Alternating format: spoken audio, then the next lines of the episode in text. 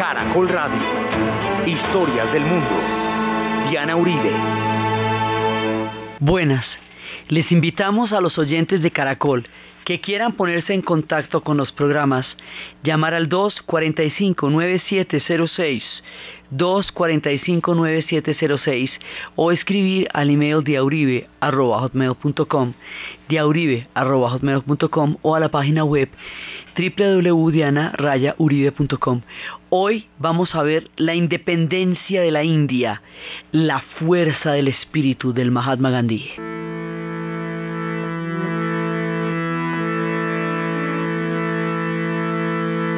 श्रीरामचन्द्रकृपालु सजमनहरन भवभयदा सजमनारन नवकं जलो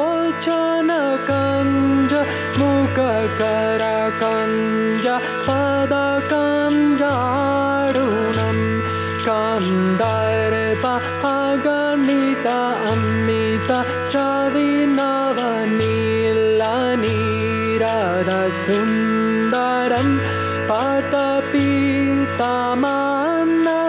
कडितरुचिसृचिनामि जनकसुतावरं भज दीनाबन्धुदिनेश दानवदैत्यवंश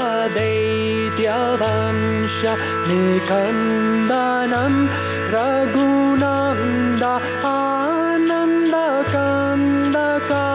आनन्दकन्दकौशल छन्द दशरथनन्दनं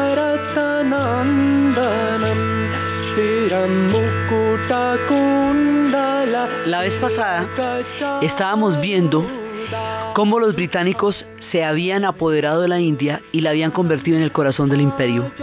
Y cómo entre más se afianzaban a la India, entre más se aferraban a ella, entre más querían poseerla, dominarla, tenerla, hacerla todo el contenido de su proyecto imperial, más estaban empezando los hindúes y los musulmanes a querer que se fueran los ingleses. Entonces ahí hay un proceso inverso.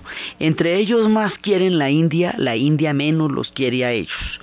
Porque fundamentalmente las cosas desde el tiempo del agujero negro de Calcuta y desde el tiempo de la rebelión de los cipayos ya se pasó de ese encantamiento y esa manera sutil y gradual como los ingleses se fueron apoderando de la India a una situación imperial y a una situación impositiva y a una situación de servidumbre. Ya digamos esto cogió un tono de colonia y el tono de colonia no es agradable para nadie, porque es un tono sumamente despectivo en el cual usted está tomando a un pueblo y lo está sometiendo a sus intereses. Entonces, eso ya lo tenían ellos perfectamente claro. Y tenían claro que había que deshacerse de los ingleses, pero lo que no quedaba claro era cómo teniendo en cuenta que era el imperio más grande del planeta, más poderoso, más arrogante, porque además era el único que había sobrevivido en tales dimensiones, porque Francia también era grande, a la caída de las águilas, a todo, digamos, ya había, estaban en un momento en que ellos de todas maneras eran los dueños del planeta. Entonces, ¿cómo tratar de sacar a esta gente de una posesión que significa para ellos toda la ambición imperial contenida en un solo territorio.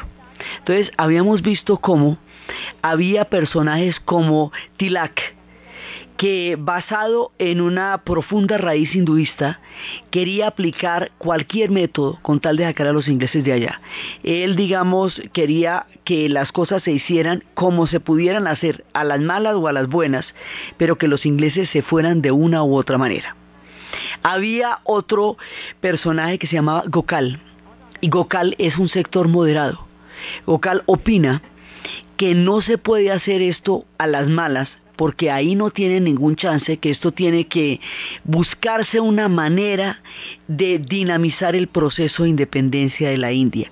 Él todavía no la tenía clara cómo, pero sí sabía que no podía ser a través de una confrontación abierta, porque en una confrontación abierta no había ningún chance con los británicos, mientras que Atilak lo cegaba el afán de independencia, esto los dividía profundamente porque él no estaba de acuerdo con la violencia y Tilak no estaba de de acuerdo con la moderación que la consideraba como una forma de colaboración por su falta de radicalidad. Entonces había personas, digamos, intelectuales que estaban en ese momento buscando la independencia de la India, era un propósito ya que se estaba cocinando en la nación, era una cosa que ya estaba pasando, ideas que estaban empezando a llegar de un lado al otro, que estaban representados en hombres, había todo un campo para que esto fuera posible, pero faltaba el personaje que haría el milagro de la historia, y ese personaje iba a ser Mohandas Karamashi Gandhi y hoy vamos a hablar de él y de la lección que le va a dar no solamente a los ingleses, sino al espíritu del género humano, porque él va a crear un referente de una manera distinta de conseguir los objetivos, a través de la idea de que los fines y los medios no son separables. Este hombre va a nacer en una población al norte de Bombay, Mumbai ahora. Esa población va a ser un, un, una ciudad más o menos humilde, el Porbandar. Bueno, no hay ciudades humildes eh, pequeñas en la India, pero es allá en Porbandar y nace en la casta de los comerciantes, o sea, de los Vaishas. Acuérdense que la primera casta es la de los brahmanes, que son los sacerdotes, la segunda es la de los, eh, los shadrias, que son los guerreros, y la tercera es la de los Vaishas, que son los comerciantes, y la cuarta es la de los sudras, que ya son la, los artesanos, y ahí para abajo viene la gente que no tiene casta. Entonces, él nace en esta casta y va a nacer en una familia relativamente ortodoxa, pero va a estar en contacto con muchas ideas, con judíos, con musulmanes. Y él contaba que en su pueblo había un, hombre que leía al mismo tiempo el Corán y el Bhagavad Gita y pasaba del uno al otro, como si se tratase de un mismo libro. Y ahí él entendió que la idea de Dios variaba, pero era un mismo concepto de lo sagrado. Entonces va a estudiar derecho a Londres, que era lo que en la época se usaba, y va a aprender la legislación de los ingleses. Eso es muy importante porque el conocimiento de la ley, del sistema del Estado de Derecho de Inglaterra, va a ser el instrumento legal a través del cual él va a empezar la lucha de la independencia. Pero su historia no empieza en esta época, su historia empieza en Sudáfrica, cuando se gradúa como abogado se va a ir para Sudáfrica y allá va a durar 25 años. En Sudáfrica las condiciones de segregación se suman unas a otras. Entonces están segregadas, todas las comunidades negras están segregadas de su propio país, siendo ellos los pueblos ancestrales de allá, pero las comunidades indias también están segregadas, tanto hindúes como musulmanes. Migraciones provenientes de la India tienen una categoría de ciudadanía de segunda clase digamos, menos, eh, menos brava que las comunidades negras, porque las comunidades negras están lejanas de todo tipo de conocimiento, eh, de, de escolaridad, de alfabetismo, de todo, digamos, es un extremo de los extremos. Pero las comunidades de origen hindú y de origen musulmán también están segregadas. Entonces Gandhi, como un abogado, compra un boleto de primera clase, toma un tren en Sudáfrica y lo bajan del tren, que lo que pasa es que un kafir, como le dicen a la gente de piel oscura, no puede estar en primera clase porque en primera clase solamente pueden estar los blancos. Y lo arrojan del tren y ahí se da cuenta que está viviendo la más atroz y la más terrible de las discriminaciones y empieza a buscar la manera de hacer visible. Una de las cosas más complicadas de la discriminación es la invisibilidad. Cuando una discriminación está instalada en serio en una sociedad, no siempre es evidente porque la gente se ha venido acostumbrando a la ausencia de la diversidad en diferentes instancias y lugares públicos. Entonces lo primero que va a hacer es demostrar que hay un grado de discriminación muy serio contra las comunidades de origen hindú y musulmán en Sudáfrica.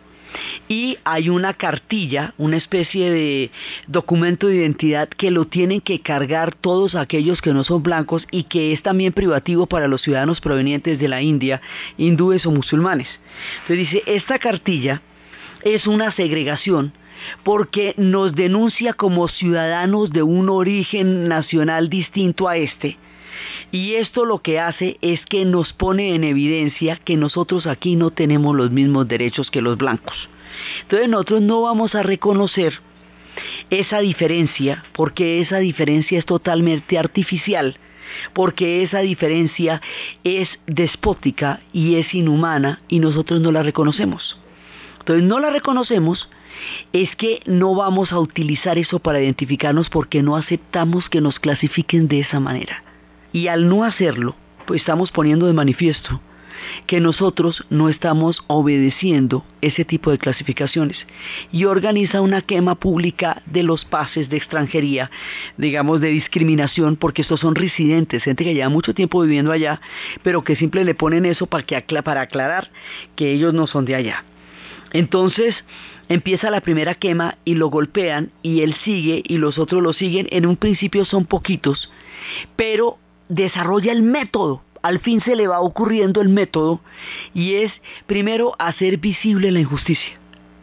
Segundo, ponerse de manifiesto frente a la injusticia de la ley. Cuando una ley es injusta, esa ley no debe ser obedecida. Cuando una ley lesiona la integridad de un ser humano, el ser humano no debe obedecer eso porque no puede obedecer leyes que vayan contra su propia integridad. Eso lo va descubriendo tempranito en Sudáfrica. La experiencia de Sudáfrica empieza a darle un camino. Ahorita vamos a ver de dónde saca esos caminos porque los caminos vienen de muchos lados.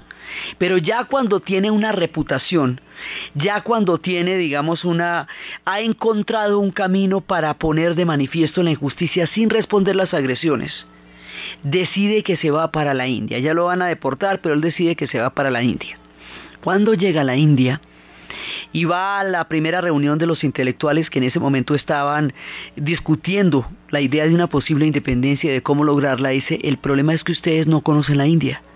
Están hablando acá como entre ustedes. Esto es un diálogo entre parceros, pero no es un diálogo que llegue a los oídos de la India. Para llegar a los oídos de la India hay que conocerla. Entonces él se va a encontrar con Gokal. Este personaje Gokal, que es el moderado que estaba buscando un camino que no fuera la violencia, pero que todavía no tenía claro cuál era el camino, se encuentra con Gandhi, pero él es mucho mayor, Gandhi es, apenas es un muchacho, y lo va orientando, le dice, mire usted, cuando yo lo veo vestido en los trajes de la India, porque él llega y se baja del barco ya vestido con, la, con los trajes de su país, ¿sí? Ya no, ya no tiene la pinta de abogado, así engominadito y todo eso, no, el hombre ya está vestido con los trajes de su país. Entonces Gokal dice, bueno, yo cuando lo veo así, ya me doy cuenta que usted tiene como claro para dónde es que yo puedo morir en paz, que usted sabe cómo se va a hacer esta vuelta y que usted va a tomar estas banderas, digamos, hay un antecedente, pero Gokal apenas tiene como la el destello, la mirada, como para dónde o cómo podría ser, pero todavía no tiene la forma en la cual se va a articular todo este sueño y se va a convertir en un milagro, eso todavía no lo tiene pero sí es el primer personaje que plantea que las cosas tienen que buscarse de una manera distinta de la confrontación y distinta de la violencia.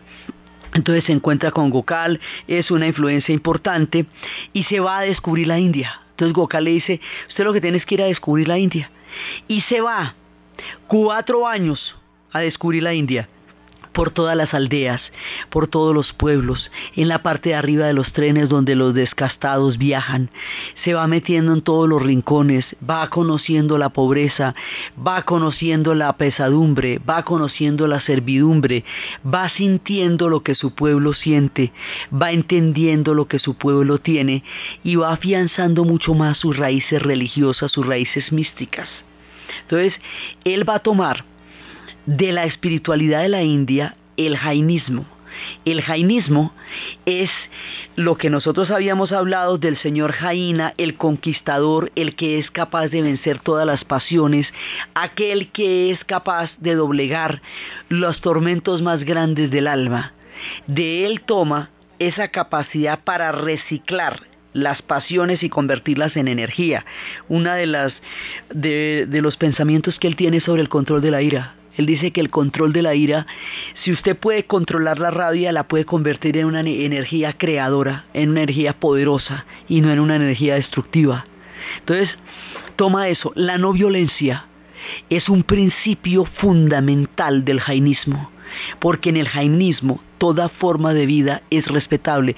Habíamos hablado de ellos que usaban tapabocas para no matar accidentalmente insectos, que no comían eh, frutos de la tierra porque podían haber muerto lombrices, que barrían para no pisar ningún insecto por error. Es decir, que valoraban toda forma de vida. La no violencia quiere decir, en este sentido jainista, no hacerle daño a ningún ser vivo, porque todo ser vivo es parte de la cadena del cosmos y tiene la grandeza de la creación y de la, y, de la cosmovisión del mundo. Entonces tiene elementos muy fundamentales del jainismo, que son los que le van a dar una fuerza espiritual muy grande.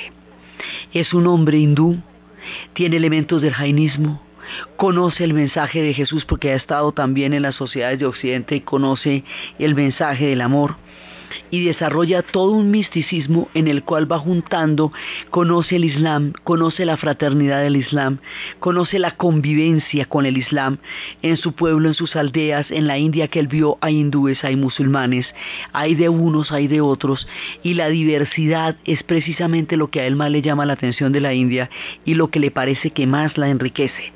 Entonces toma la parte espiritual de la India y esto lo va a reforzar en esos años en que va descubriendo cada lugar, de manera que cuando él empiece su lucha, todo el mundo lo vio pasar, lo recibió, le dio agüita, se quedó esa noche allá, se quedó en la estera, se quedó en el campo. No es un personaje ajeno, no es alguien que nunca han visto, no es un señorito de ciudad, es un hombre como ellos, se empieza a vestir como ellos, empieza a comer como ellos, porque si él quiere liberarlos, tiene que hablar sus voces, tiene que compartir sus sentimientos, tiene que compartir su vestimenta y empieza de esa manera a fortalecer su espíritu para irradiar desde allí una fuerza que no solamente va a transformar la India, sino la conciencia del mundo.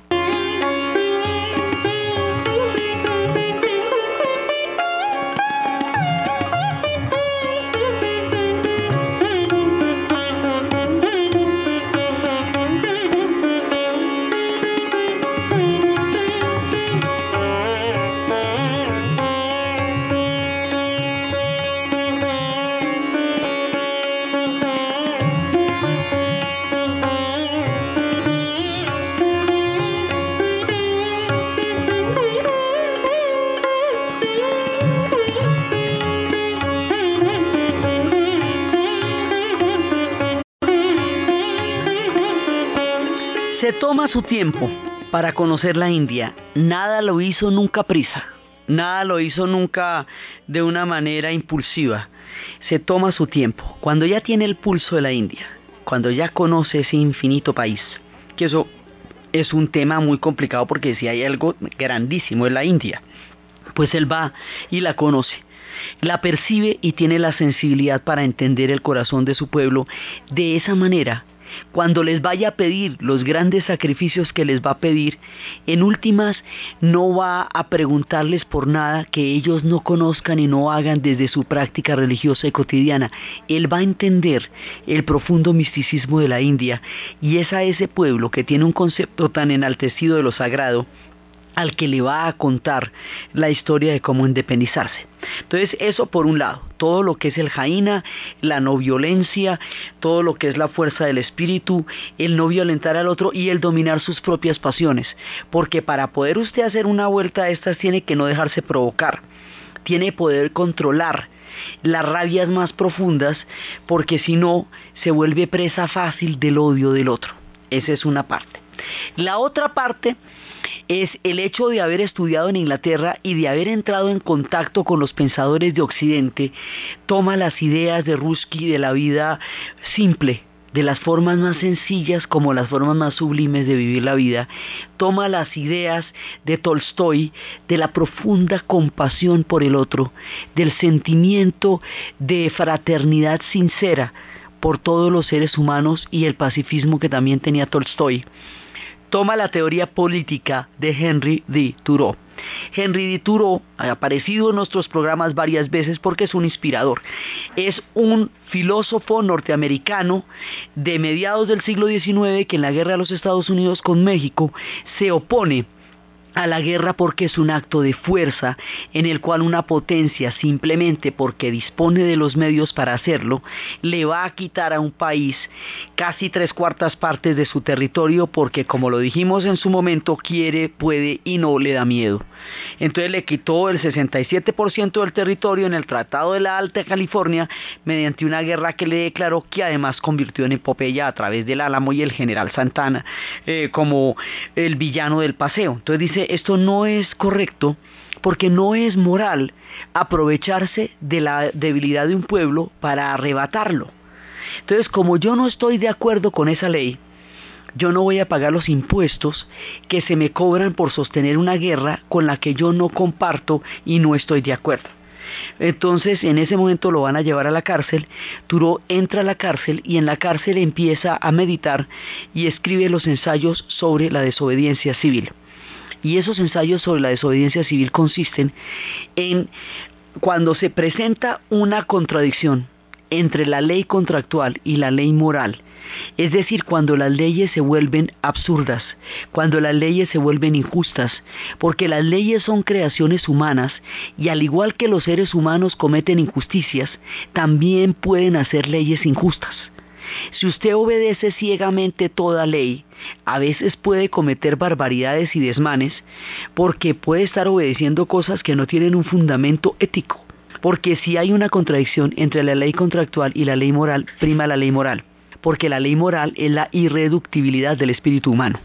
Entonces, ahí el problema es claro. Entonces, si él desobedece la ley, crea los ensayos sobre la desobediencia civil y esos ensayos le reconocen al individuo la objeción de conciencia, lo hacen personalmente responsable por sus actos y son el argumento contrario a la obediencia debida, a todo aquel que obedeció porque le dieron órdenes. Si usted tiene que revisar las órdenes que le dan, porque si a usted le dan órdenes de torturar, de desaparecer, si le dan órdenes de matar, si le dan órdenes de infligir dolor a otro ser humano, usted no puede cumplir tal orden porque esa orden no está avalada por ninguna ley moral y usted es personalmente responsable de la ejecución de esa orden porque podría haberse negado. Entonces ahí hay un principio individual del derecho a no obedecer leyes que me lastimen a mí en mi integridad como ser humano o que lastimen a otro en su cumplimiento. Entonces ahí hay un marco jurídico y ese marco jurídico de la no violencia es Henry D. Thoreau. Y en él se va a basar Gandhi y más adelante en él y en Gandhi se va a basar Martin Luther King para desegregar el sur de los Estados Unidos. Entonces es, digamos, como el que le va a dar el marco legal. El otro marco legal es el Estado de Derecho inglés. Los ingleses son parte de la ilustración. La ilustración que consiste en la separación de poderes, en las cuales no puede ser el mismo el que juzga, el que legisla, ni el mismo el que ejecuta. Para que el Estado no abuse de los individuos, se inventó la separación de poderes. Para que se garantice que esa separación de poderes funciona, se inventaron los organismos de vigilancia, las contralorías y las procuradurías como formas de estar vigilando que los poderes cumplan lo que tienen que hacer y no se metan en el terreno del otro el respeto a la vida, a la integridad humana, los derechos humanos como una forma fundamental de gobierno de donde emana toda autoridad. Eso es un Estado de Derecho. Esas son las ideas de la ilustración que surgen en Francia, más el movimiento del Parlamento inglés, que es el que hace que las monarquías sean constitucionales y no monarquías absolutas, por lo tanto que la vida no sea del rey, un capricho del rey, sino que haya una ley que legisle los derechos de los seres humanos, porque antes de la invención de los estados de derecho, el rey hacía con su vida lo que le provocara y era cuando existían los derechos de pernada, que además tenía derecho a la primera noche de bodas de las novias de la región y a casar donde le diera la gana y a poner los impuestos. No, no esto no se puede porque así no funcionan los estados.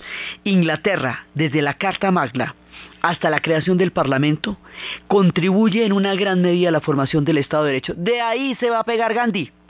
es sobre las propias leyes inglesas, sobre los principios filosóficos del Estado inglés que Gandhi va a empezar como abogado formado en Inglaterra, como eh, ciudadano denigrado en Sudáfrica, como hindú y musulmán y hombre de su gran nación que la ha conocido, va a crear las columnas, los pilares, a partir de los cuales se forma una idea en la cabeza con un objetivo que va a cambiar la historia, la independencia de la India.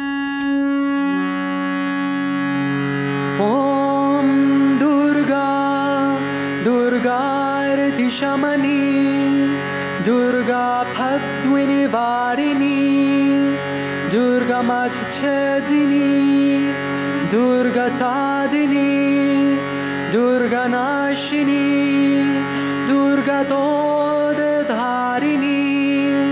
दुर्गनिहन्त्री दुर्गमापः दुर्गमज्ञानदा दुर्गदैत्यलो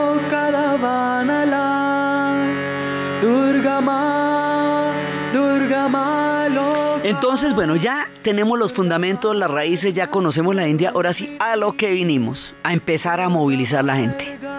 Entonces, ¿cómo lo va a hacer? Primero empieza a buscar la manera de no colaborar con los ingleses. O sea, la idea es que usted va a sacar a los ingleses de la India mediante la no colaboración con ellos. Usted no les va a obedecer. Usted no va a colaborar con el imperio, usted no va a ayudar a funcionar el imperio, usted no va a ayudar a que el imperio exista a costa suya, porque la existencia de ese imperio se está haciendo sobre la servidumbre de su propio pueblo. Y en esa medida a usted le toca no colaborar con eso, porque eso es un mandato que no es el mandato moral para el pueblo de la India. Entonces, pero esto se va a hacer de una manera en la cual usted no va a crear una confrontación que dé papaya para que los ingleses reaccionen. ¿Por qué? Porque ya hemos visto que con el tema del agujero negro de Calcuta, la compañía de las Indias Orientales quedó a cargo del subcontinente. Y ya hemos visto que con la rebelión de los cipayos, el imperio británico, la corona, se tomó la India y la convirtió en una colonia. Quiere decir esto que cuando los ingleses tienen un pretexto, real o no, reaccionan de una manera en la cual acomodan el resultado a sus intereses y terminan es sacando una ventaja gigantesca y aquellos que generaron el incidente terminan de rodillas. No les vamos a dar papaya. No vamos a provocar incidentes violentos que justifiquen la agresión. Entonces ahí empieza todo el tema de cómo es la no violencia. El fin de la no violencia no es derrotar al enemigo, es avergonzarlo. La idea es poner de manifiesto que lo que él hace es injusto, poner de manifiesto la injusticia. Los fines y los medios no son separables. Uno no puede tener grandes ideales y ruines métodos. Si mi causa es justa, eso se nota en la manera como la hago valer. Yo no voy a hacer, él dice que la respuesta violenta a una agresión es una bancarrota intelectual. Es una manera de decirle al otro que ha ganado porque ha logrado generar violencia en ti. No resuelve el problema. Entonces, el, eh, digamos, el tema más importante que Gandhi va a generar es crear una salida distinta a la venganza y a la aniquilación del otro para poder dirimir un desacuerdo con él. O sea, él necesita que los ingleses se vayan. No que se mueran, no que se pudran, no que vivan el dolor ni la desgracia que le han hecho sentir al pueblo de la India, no, que se vayan a lo bien, tranquilamente, que se vayan incluso como amigos, que se vayan sin odio, porque de esa manera sella un tipo de independencia que asegura un nuevo país distinto, porque no, él es, no es el hijo de la sangre, sino es el hijo del espíritu. Esa es la idea. Entonces, esto se va haciendo mediante actos gigantescos de boicot que no lo parezcan. Por ejemplo, hubo un día en que empieza a protestar, hay un acta que se llama The Rowell Act, y esa Rowell Act es un acta en la cual se prohíbe hablar de la independencia, se prohíbe hablar de una India eh, que tenga su propio gobierno, ya antes se había había protestado en Sudáfrica cuando había leyes que permitían que los oficiales británicos entraran a la casa de los ciudadanos hindúes o musulmanes y pudieran hacer lo que quisieran allá. Yo no les permito que entren allá, no les voy a colaborar en eso. Y él decía, hay muchas razones por las cuales estoy dispuesto a morir. Por esta causa estoy dispuesto a morir, pero no hay ninguna razón por la cual yo esté dispuesto a matar, porque eso es distinto. Entonces, para protestar contra esa acta, lo que va a hacer es llamar al pueblo de la India a la oración. Un día de oración en el cual todos estén juntos orando, quiere decir que ese día no funcionan los trenes, la gente no está trabajando, quiere decir que ese día no están funcionando las textileras, quiere decir que ese día no está funcionando absolutamente nada. O sea, la huelga general. Pero no es una huelga general porque una huelga general es ilegal, porque eso puede traer una cantidad de represión encima porque justifica que entren los, rompehuelgas y las tropas. No, es un día de oración. A que no se trabaja, mira vos. Pero es un día de oración, todo el mundo va a estar orando. ¿Qué más espiritual que la oración? Y ese día se paró la India por primera vez.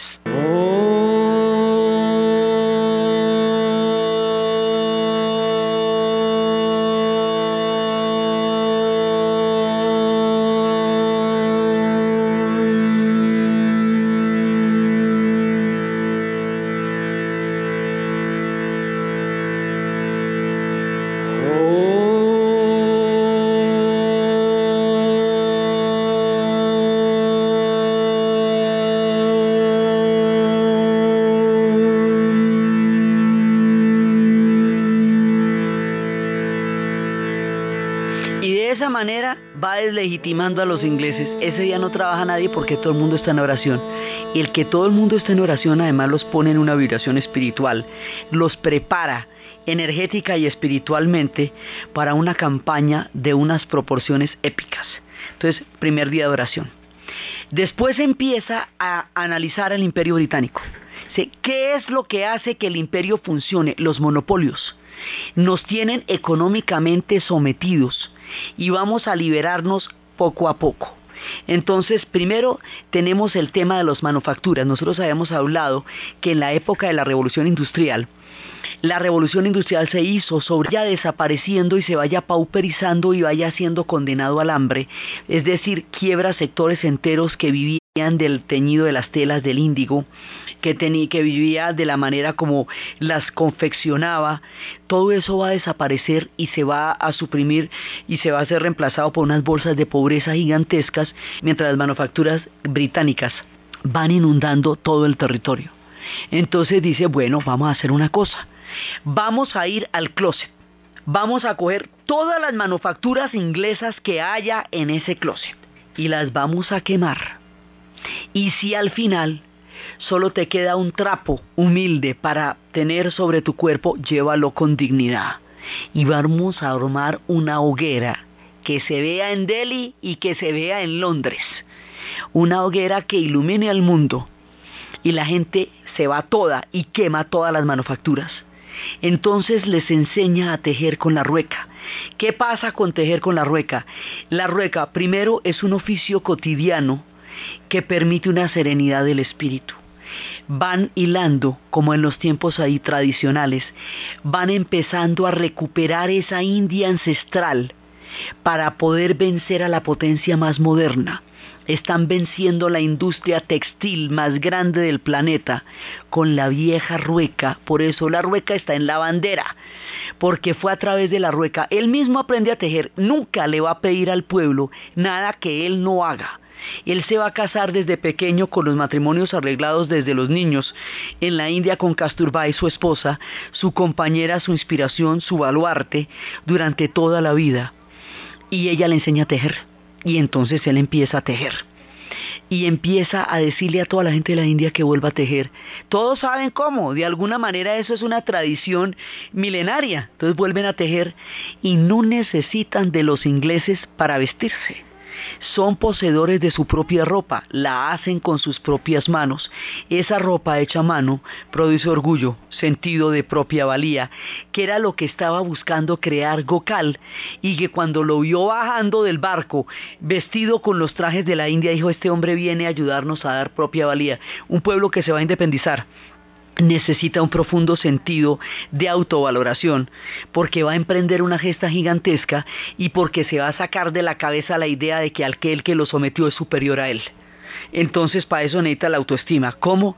A través de las tradiciones ancestrales. Entonces teje tus propias ropas y de esa manera rompen el monopolio textilero de la India. Esa es la primera. Entonces lo que va haciendo es generando una serie de medidas que afectan directamente al imperio, pero que no son de ninguna manera violentas. Cuando lo van a arrestar, ahí empiezan a arrestarlo. Cuando lo van a arrestar, entonces él no se opone al arresto, porque oponerse al arresto es un cargo. Entonces eso es rebeldía, no, él no se opone al arresto, él va tranquilamente para la cárcel. Pasó tanto tiempo en la cárcel, lo detuvieron tantas veces que una vez le preguntaron la dirección de su domicilio y él dio la de la cárcel del estado, dijo, más facilito me encuentra ahí, porque es fue seguidito que me llevan. Él va a crear un ashram, ashram significa comunidad. Y en ese ashram con sus seguidores va a empezar a generar su espíritu de la no violencia mucha gente lo va a ayudar. Él dice que cuando la causa es justa, la gente va apareciendo de donde uno menos la espera y va empezando a encontrarse. Y él va a tener un personaje que lo va a apoyar y le va a hacer la segunda en todo. Y es el gran arquitecto de la India, Nehru. Nerú es un hombre grande porque Nerú es el que le va a tocar armar ese país una vez que se independice. ¿Sí? Nerú es un personaje muy occidental, criado entre los ingleses, por lo tanto los conoce divinamente y no le descrestan, que logra establecer un puente entre los demás pensadores intelectuales de la época y Gandhi porque les parecía un tri rústico el hombre, les parecía bastante folclórico con su trapito, sí, porque ya para ese entonces ya tiene su trapito y su callado, entonces estos muchachos criados en Londres de trajecito de paño lo ven a él de trapito y les parece un tanto eh, ya exagerado. Dice, no, el hombre está haciendo una vuelta desde el fondo del alma, la está haciendo desde el corazón. Entonces el que permite el diálogo es Nerú. Hay otro personaje que se llama Patel y Patel va a ser también importantísimo ya en la formación de la nueva India. Y hay otro personaje que se llama Jinnah y Jinnah va a ser el que funde la Liga Musulmana y es la, la contraparte de la historia, digamos, dentro de las fracciones que había o dentro de los muchos pensamientos que había acerca de la idea de la independencia de la India. Entonces Gandhi Después de las manufacturas, va a ser una de las epopeyas más grandes de toda la historia del siglo XX, la marcha de la sal.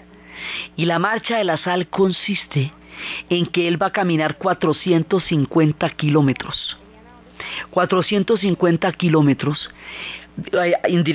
de sal, ahí empieza a llegar una cantidad de tropas y las tropas van golpeando a las personas, las personas van cayendo en una fila, no responden la agresión, viene la otra fila, la golpean, no responde la agresión, viene la otra fila, la golpean, no responde la agresión. Bueno, es que ellos son millones. Entonces usted puede golpear a miles, pero ellos son millones porque el hombre conoce las estructuras de Occidente y la espiritualidad de su pueblo. Y no solamente las maneja con una gran astucia y con una gran sabiduría, sino que las siente en el fondo del alma, digamos su, su sagacidad, entre comillas, porque era un hombre increíblemente audaz, proviene de la sinceridad de su propio corazón. Por eso era que la gente le creía y el hombre caminaba iba caminando y las aldeas se iban uniendo y uniendo y uniendo a él, de manera que cuando llegan al Océano Índico ya son miles y miles y miles. La marcha de la sal es un punto fundamental en el cual el imperio británico empieza a doblarse, aunque todavía falte mucha resistencia, pero ese es un punto fundamental. Ahora, antes de la marcha de la sal, ha ocurrido una cosa tan terrible, tan terrible, tan terrible, tan terrible, que los británicos empiezan a sentir una vergüenza enorme y no pueden, digamos, ni siquiera ante sí mismos entender la naturaleza de lo que pasó en un jardín en Amristar, en la tierra de los Sikhs, arriba, en el estado de Punjab. Allí en Amristar se van a meter en un jardín unas 20.000 personas en una manifestación no violenta. Acababa de salir una ley que prohibía las manifestaciones y las reuniones públicas.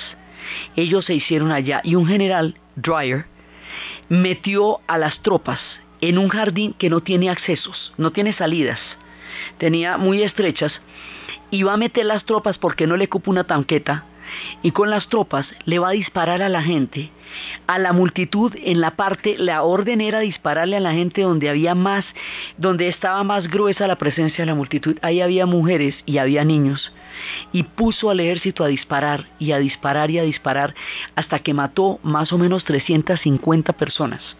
Y hubo más de 1200 heridos en una matanza a sangre fría con gente completamente desarmada, una manifestación completamente pacífica, que para darles una lección moral acerca del problema de la desobediencia al imperio.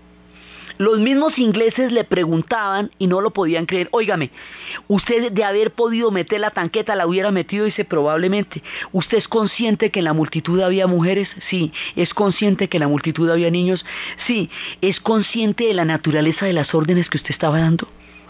Sí, porque las dio, porque había que darles una lección. Entonces eso deslegitima a los británicos ante sus propios ojos. Se dan cuenta que la naturaleza de un acto de esos es injustificable desde ningún punto de vista, o sea, eso no, no tiene manera.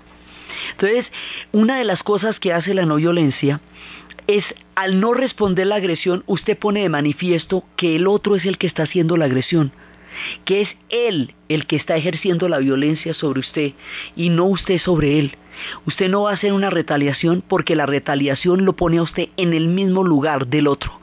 Si usted responde a la fuerza con fuerza y a la brutalidad con la brutalidad, usted se vuelve tan brutal como aquel a quien usted está combatiendo. No se diferencia de él. Y en esa, en esa retaliación, la causa y la justicia de sus actos se pierde. Él dice que los fines, los medios corrompen el fin más puro. Entonces, lo que va a hacer el general Dwyer horroriza a los mismos ingleses. Y ya la siguiente vez que se van a reunir a hablar, Gandhi dice, esto ya se fue más allá de los límites de la ley. Aquí de lo que estamos hablando es de la independencia de la India, porque ya no tiene legitimidad quien trate así a un pueblo. Esto, digamos, no tiene ya ningún tipo de presentación. Ustedes no pueden venir a decir aquí que tienen ningún derecho, ninguna legitimidad, ninguna razón para estar acá, cuando esos son los métodos a través de los cuales ustedes quieren convencernos de la razón por la cual ustedes se quedan aquí. Entonces aquí vamos a hablar de independencia y a ver. Entonces las cosas se van poniendo de otro tamaño. El día de la marcha de la sal se conmemora la matanza de Amristar. Así que la simbología de tomar el puñado de sal del mar y quebrar el monopolio que sobre ella tenían los ingleses, en el momento del aniversario de la matanza de Amristar, que es lo que cambia el curso de la historia, es tan fuerte que sacude la conciencia del subcontinente y los ecos llegan a Londres y estremecen a los ingleses que empiezan a entender que una naturaleza totalmente distinta de hombre es aquel al que se están enfrentando. Entonces Gandhi decía, ellos quieren que les respondamos con ametralladoras, porque esas son las armas que tienen ellos. Les vamos a responder con el Espíritu, porque esas son las armas que tenemos nosotros. Y ahí no podemos perder, porque lo que estamos haciendo es trabajar con la conciencia y movilizarnos con la fuerza del corazón, con el abrazo de la verdad. Si él, llamaba a IMSA la no violencia y te desataguiaba el abrazo de la verdad. Yo abrazo la verdad de mi causa y la verdad de mi causa se nota es por los actos. Si yo estoy equivocado, decía, como mi lucha es de carácter individual, y todas las personas que me siguen lo hacen de una manera voluntaria, con su conciencia junto a la mía, entonces soy yo y mi pellejo los que vamos a perder si mi lucha está equivocada. Pero cuando usted manda hombres a la guerra y la guerra es injusta, Usted está mandando un montón de gente a una muerte y eso cae sobre su responsabilidad.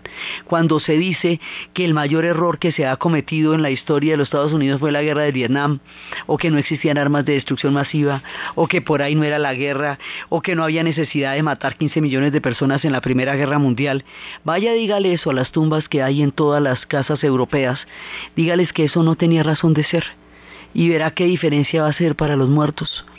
Entonces ahí es cuando Gandhi dice, en esta guerra hay muchas razones por las cuales estoy dispuesto a morir, ninguna por la cual estoy dispuesto a matar. Y en el momento de la marcha de la sal, el imperio británico se está tambaleando porque hay un hombre pequeño, flaco, con un callado, que está mirándolos de frente y movilizando la fuerza del espíritu y ellos no saben qué hacer no tienen ni idea como por dónde todas las leyes que operan los muestran mucho más brutales ante un pueblo que solamente se comporta de la manera más civilizada, de la manera más amable, de la manera más gallarda y que está pidiendo lo que la ilustración había dicho que todo pueblo tiene derecho, la autodeterminación de los pueblos. Lo que ellos están pidiendo es el derecho a ser libres. Y el derecho a la libertad es la base de la teoría política de Occidente. Entonces, ¿dónde está ahí la falla? No puede, entonces eso los va erosionando. La manera como los va erosionando, como al final tengan que irse caminando de la India, como al final la fuerza del espíritu derrota al imperio más grande de la era moderna, como al final con la humildad derrota la arrogancia, y los hace abandonar esa tierra que creyeron eterna, que creyeron suya para siempre y sobre la cual tenían fincadas las más poderosas esperanzas de su permanencia como imperio, es lo que vamos a ver en el siguiente programa. Entonces, desde los espacios de la no violencia, desde los espacios de la fuerza del espíritu, del no aniquilar al otro, de la negación a la venganza, del respeto a toda forma de vida, de la fraternidad, de la búsqueda del espíritu humano que desde lo enaltecido de la voluntad y desde lo más eximio del sentido de solidaridad con el otro, están cambiando el curso de la historia a través de un puñado de sal en la narración de Ana Uribe, en la producción de José Rodríguez y para ustedes, feliz fin de semana.